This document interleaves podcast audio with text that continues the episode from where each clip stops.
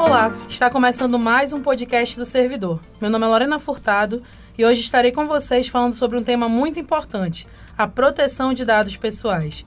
Para conversar sobre o assunto, temos aqui a presença do encarregado de proteção de dados da Processamento de Dados Amazonas Prodan, Emerson Silva. Seja muito bem-vindo. Obrigado, Lorena. É um tema realmente muito importante relevante, visto que nós estamos comemorando né, uma data internacional.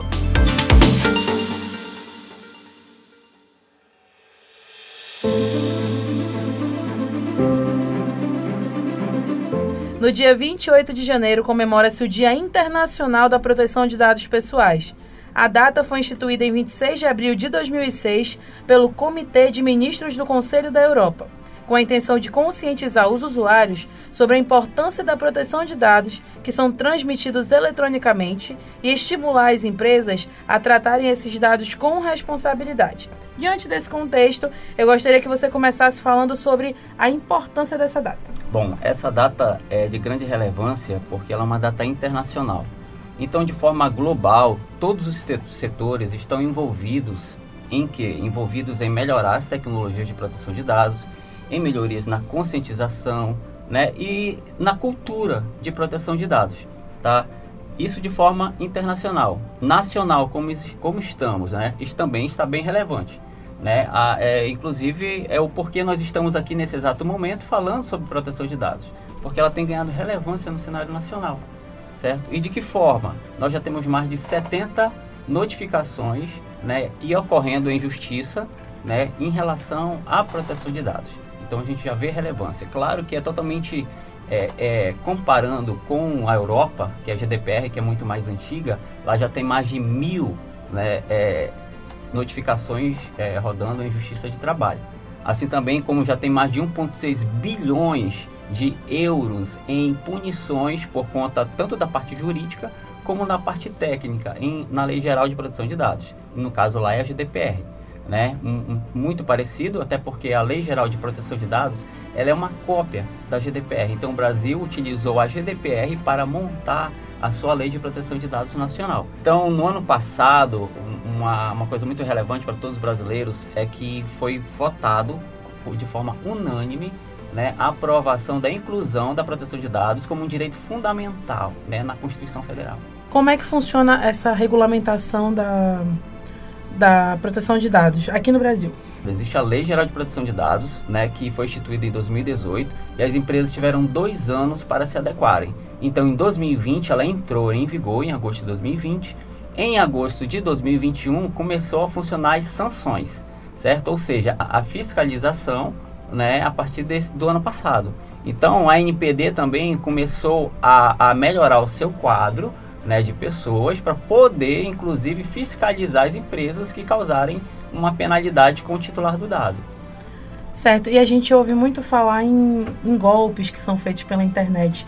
Eu queria que tu falasses é, de que forma que ocorrem esses golpes e fraudes com os dados pessoais. Sim, é, as fraudes e os golpes não ocorrem somente pela internet, né?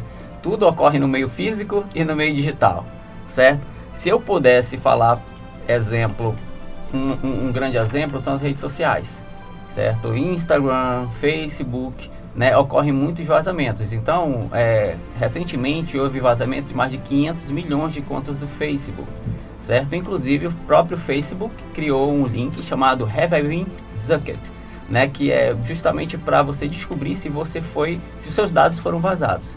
E uma outra informação também que eu posso já deixar aqui para os nossos ouvintes é a questão de um outro site chamado Have I Been O que, que é isso? Traduzindo se eu fui sacaneado. Então você coloca o seu e-mail nesse site, Have I Been e você consegue descobrir em quais aplicações o seu e-mail e a sua senha foi vazado. Justamente para você descobrir se seu dado foi vazado, porque geralmente as pessoas criam conta de e-mail em site, certo? Qualquer, é, digamos assim, formulário, vou fazer uma compra, ele coloca a conta de e-mail e a senha. Na Amazon, você coloca a sua conta de e-mail e sua senha. E o que, que acontece se vazar a sua conta de e-mail e sua senha? A pessoa vai ter acesso às suas contas da Amazon, vai ter acesso aos, aos seus cartões de crédito e vai poder fazer compras com seu cartão de crédito. Então isso é um meio muito comum. Então, o que eu poderia dizer para os nossos ouvintes? Não usem o seu, o seu e-mail corporativo para compras. Existe um site também chamado Temp Mail. Você pode colocar lá no Google Temp Mail que você vai poder criar um, um e-mail temporário somente para fazer uma compra, fazer uma consulta, criar um formulário, entendeu? Então isso é um meio muito usual. Então é, a maioria dos golpes ocorre principalmente na internet e principalmente também por phishing. E o que, que é o phishing? O usuário manda um e-mail, né, de, digamos assim, você foi o ganhador de um carro, clique aqui. Ou então você pode também receber via mensagem. Né? O banco pede informação e coloca uma mensagem ou coloca um link. Você clica no link seus dados são é, capturados de forma imediata ou então é instalado né, um software que fica em background capturando as informações.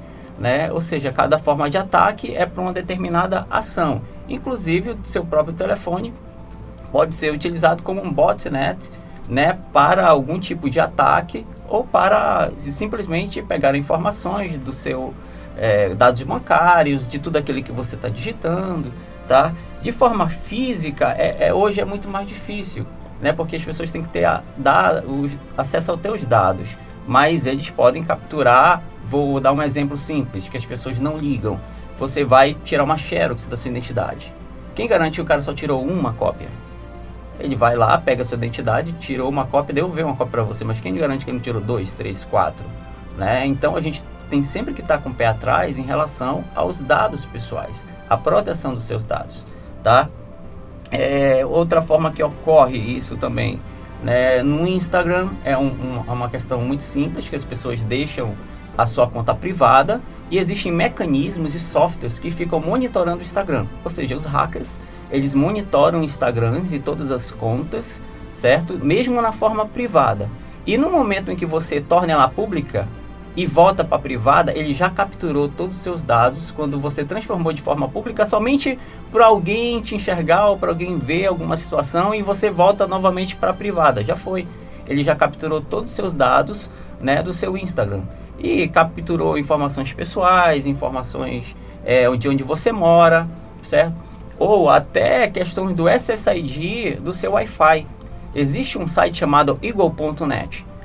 E para que, serve o eagle.net? Você consegue visualizar todos os pontos de Wi-Fi em que o Google, quando fez a captura para montar o Google Street, ele fez a, a, a, sondagem com o carro, certo? E por onde ele passava, ele também capturava esse SSID. Então, através do eagle.net, você pode identificar todos os SSID do mundo todo por onde o Google passou. Né? E através do SSID, que você faz uma localização dentro do Eagle.net, você consegue descobrir onde aquela pessoa mora. Né? Um outro fato também é que todas as imagens existe um metadado de localização, certo? Então toda foto que você tira, se você não ir lá no seu Instagram ou no Facebook e cancelar isso, ele vai ficar gerando né, uma localização através da sua foto. Então isso pode ser usado tanto para o bem como para o mal. Né? É essa, essa facilidade que o Instagram deixa. Uma outra forma que, é que está ocorrendo muitos golpes é, a é o próprio cartão de crédito. Né? Hoje o cartão de crédito você tem a função por aproximação. Né? Então aquela aproximação permite que você não precisa mais digitar sua senha. Então se alguém furta o teu cartão de crédito, ele pode fazer várias compras ali no shopping. Exemplo, tu perde o cartão, opa, perdi o cartão, né, dentro do shopping. Se for por aproximação, aquele mediante vai pegar o teu cartão de crédito vai fazer várias compras e depois abandona.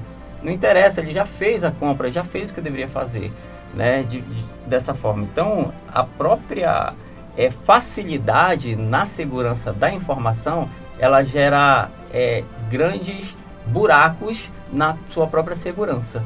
Né? Então, esses são exemplos. Um outro exemplo que é bem, é, digamos assim, que as pessoas não atentam é o celular. Né? Quando o seu celular está com defeito, você leva para onde? Para assistência. Quem garante que a assistência técnica não tem alguém com uma índole de má fé que vai pegar todos os seus dados, né, do teu dado de telefone, teus dados bancários, as tuas imagens. Então, o que, que acontece? Todos os telefones agora, tanto no Android como na versão iPhone, ele já tem uma opção para você criar um telefone dentro do telefone. Ou seja, você cria uma pasta criptografada onde você coloca as suas aplicações. Exemplo, tu pode colocar a, a tua galeria de fotos, tu pode colocar os teus dados bancários, o teu banco nessa pasta criptografada dentro do teu próprio telefone, para que quando você leve na assistência técnica, a pessoa não tenha acesso a essa pasta criptografada, certo? E o que eu já percebi que quando você leva também seu telefone para assistência, você, a, o, o, o assistente lá pergunta a sua senha do seu telefone para poder ter o acesso e você dá naturalmente, sem questionar qual a finalidade, qual a proporcionalidade e qual as medidas de segurança que ele tem dentro da assistência técnica para garantir a Lei Geral de Proteção de Dados. Né? A gente entrega naturalmente os nossos dados sem questionar. Né? Então, ou seja, resumindo, é, os, os, esse vazamento, essas fraudes, esses golpes podem acontecer tanto no mundo físico como no mundo virtual, sendo que na pandemia os maiores ataques foram no mundos virtuais foi o que a gente viu nos casos de 200 milhões de contas que foram vazadas da Serasa e agora, recentemente, 160 mil contas de Pix, né? É, CPF, é, nome pessoal, conta de banco, certo? Que foram vazados também com certeza já estão sendo vendidos né, na Dark Web.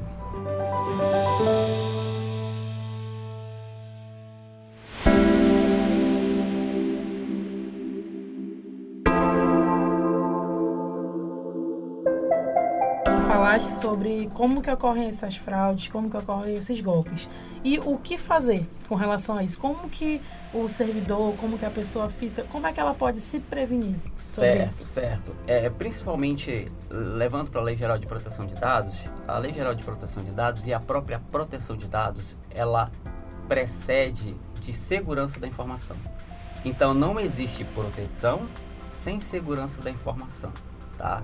E existe uma empresa que trabalha exatamente com isso, que é o SysControl, né? é o Center Internet Security. Então ela nos traz diversos controles, que na realidade são 18, mas em cada um dos controles ele abre um leque gigantesco de medidas de segurança que você deve adotar.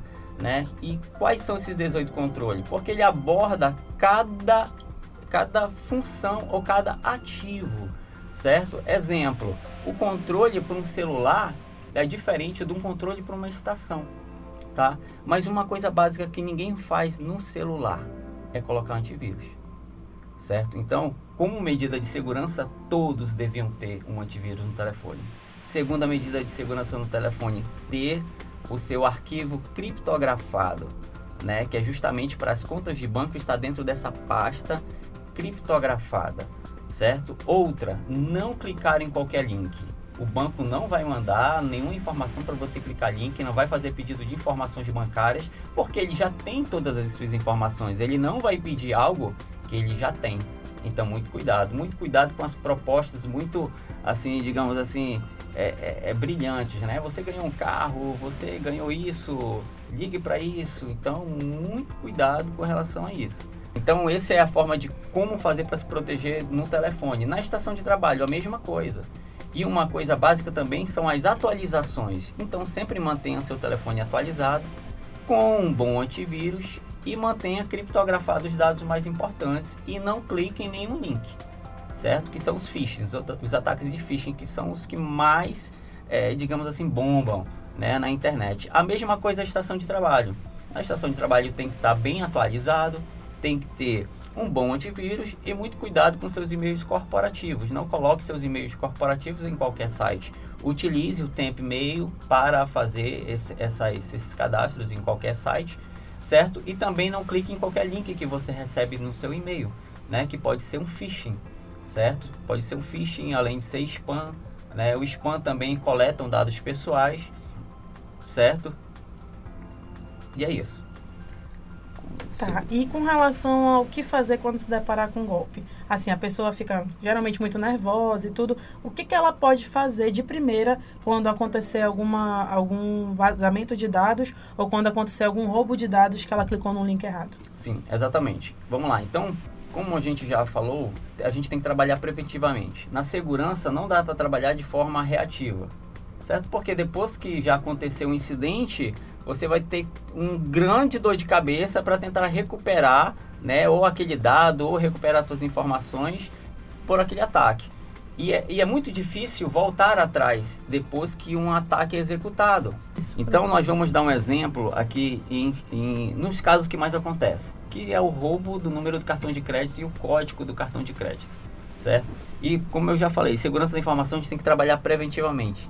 Né? Temos que trabalhar preventivamente. Como trabalhar preventivamente? Se você faz compras na internet, utilize um cartão que você só faz compra na internet tá? De preferência que sejam cartões virtuais. Hoje os bancos já te permitem é, você não utilizar o número do seu cartão físico. Você pode criar um cartão virtual e como pode criar N cartões virtuais e podem excluir aquele cartão virtual. Então utilize somente um cartão para fazer compras é, na internet e que esse site tenha SSL, né? Segurança, que faça criptografia, que não capture seus dados numa transação, né? Isso que é um, um SSL. Ou seja, se você coloca o seu dado na internet e você descobre que ele foi vazado, na realidade você só descobre quando alguém já comprou é, no seu nome. Então, preventivamente, você também, a maioria dos bancos já estão trabalhando com limite, né? Você pode alterar o seu limite. Então, é, mantenha um limite mínimo, né? Não atribua todo limite para o seu cartão de crédito, certo? Então, uma das formas é manter o seu limite reduzido para que isso não, não aconteça e também é, é, habilitar as informações do banco, né, para que o banco possa mandar informações em compras que não são habituais, certo? Então, se você utiliza aquele único cartão para fazer compras na internet e o banco detectou, a primeira coisa que você já pode fazer é bloquear o seu cartão. Né? Essa é a primeira coisa. Segunda coisa, depois que bloqueou o cartão, isso, isso dependendo do dia da semana, porque às vezes podem ocorrer no final de semana. Né? E o que, que vai acontecer no final de semana, onde você não tem acesso a, ao seu banco? Né? A segunda coisa, após o bloqueio do seu cartão de crédito, é fazer um boletim de ocorrência, que é justamente para mostrar sua boa fé. Né? Que você não está com a intenção de ganhar algo ilícito, certo? Você está abrindo do boletim de ocorrência de boa fé, você quer investigação sobre aquele processo, certo? Justamente para quando for na segunda-feira, você já ligar para o seu cartão de crédito, informar as compras indevidas que foram executadas, informar que você já bloqueou o seu cartão de crédito, informar já o número de boletim de ocorrência que está sendo tratado, né? Que é justamente para ser investigado e, e voltar e retornar aquele dinheiro que foi retirado de você de forma ilícita. Né? Isso é uma forma através do cartão de crédito, tá? ao se deparar com o golpe. Vamos lá, vamos dizer que mesmo assim a empresa também, de, a, apesar de ter detectado e, e, e, e, ter em bom senso que foi um roubo, ela de, pode não querer devolver o dinheiro. Então você vai ter que procurar o PROCON. Tá? Então, como eu falei no início da nossa conversa, já existem 70 70 casos correndo na justiça, né, por danos morais, por obrigação de fazer ou não fazer, né? Porque o que, que acontece? É, pode ocorrer em que o vazamento não pode ser ocasionado por você. Exemplo, eu, eu uso um cartão somente para compra na internet, certo? E, ou seja, a partir do momento em que esse dado vazou e eu só fiz uma compra, vamos dizer que eu só fiz uma compra com esse cartão de crédito, nunca usei. Só fiz uma compra num site seguro, num site que tinha SSL e, e o dado vazou. Como é que esse dado vazou? Quem garante que esse dado só foi vazado pela empresa que eu comprei? Quem garante que esse dado também não foi vazado pela empresa detentora dos meus dados? Certo? Então a gente nunca sabe dessa informação. Então o, o cidadão o titular de dado tem também o direito de procurar os seus direitos na justiça comum, tá? E não esperar apenas que a agência, a autoridade nacional de proteção de dados vá fazer essa fiscalização dessa empresa. Porque entenda, as punições e as sanções da autoridade de proteção de dados vai voltar para os cofres da União, certo? Então toda a fiscalização, toda a penalidade, né, que as penalidades são milionárias da Lei Geral de Proteção de Dados elas vão voltar para o cofre da União. Mas eu, como titular de dados, se eu fui lesado, eu também tenho o direito de procurar o PROCON, procurar a Justiça Comum, né, para reparar aquele dano que foi feito comigo.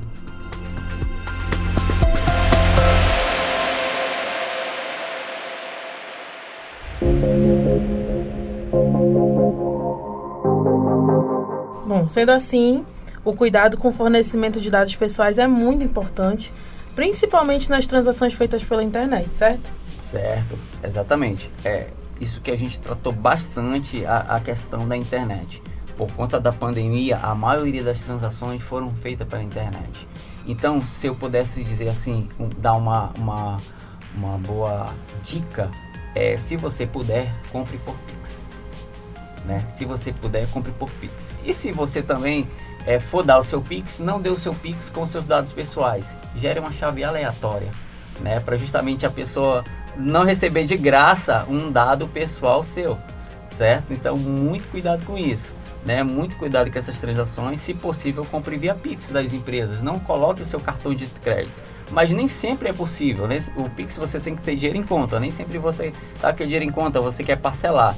Então, se você for parcelar, use um cartão que tenha as opções de fazer o aumento do limite, diminuição do limite, tem a opção de criar um cartão virtual e tem a opção de fazer rastreio das, dos seus hábitos de consumo, certo?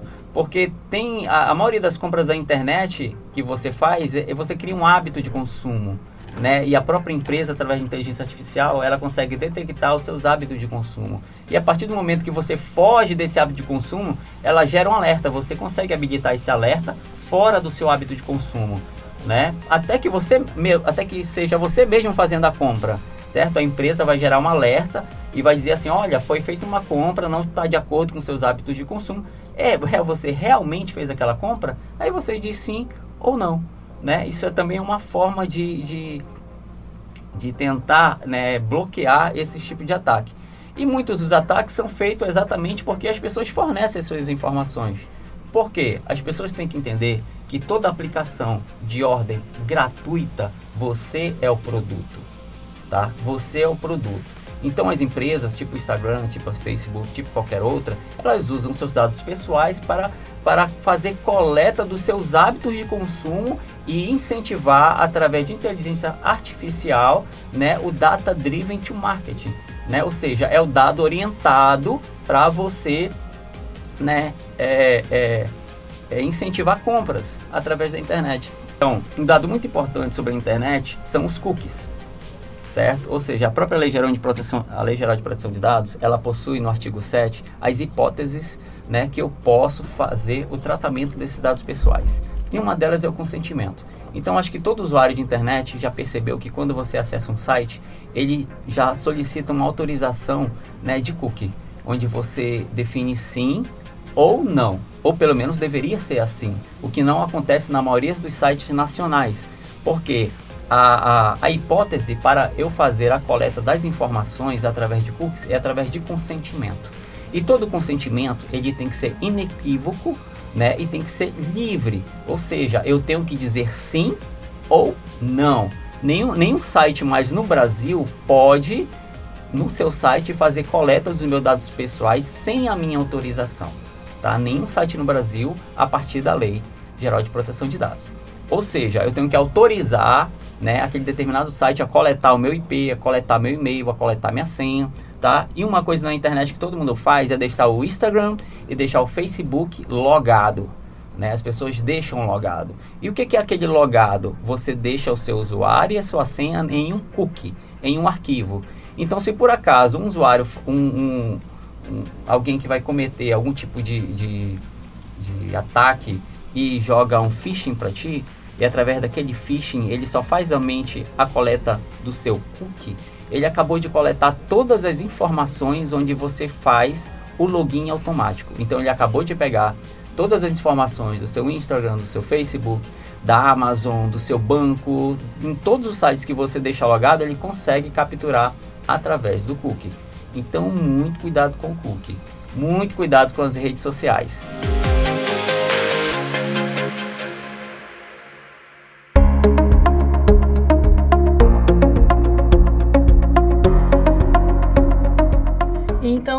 Finalizar, eu queria que tu deixasse uma mensagem para os servidores, uma dica, algo que eles possam realmente fazer para protegerem os dados e com isso não terem nenhum tipo de prejuízo ou dor de cabeça com relação a isso. No próprio site da NPD, que é a Autoridade Nacional de Proteção de Dados, existem diversos guias orientativos.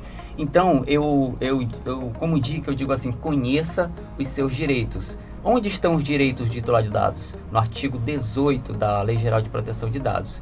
E no site da NPD também tem os guias orientativos. Exemplo, guia orientativo para o consumidor, guia orientativo nas eleições, muito relevante nesse momento, certo? Guia orientativo de como proteger os seus dados, guia orientativo sobre violações, guia orientativo para as empresas de pequeno porte, né? Ou seja, a própria NPD já disponibilizou diversos guias orientativos.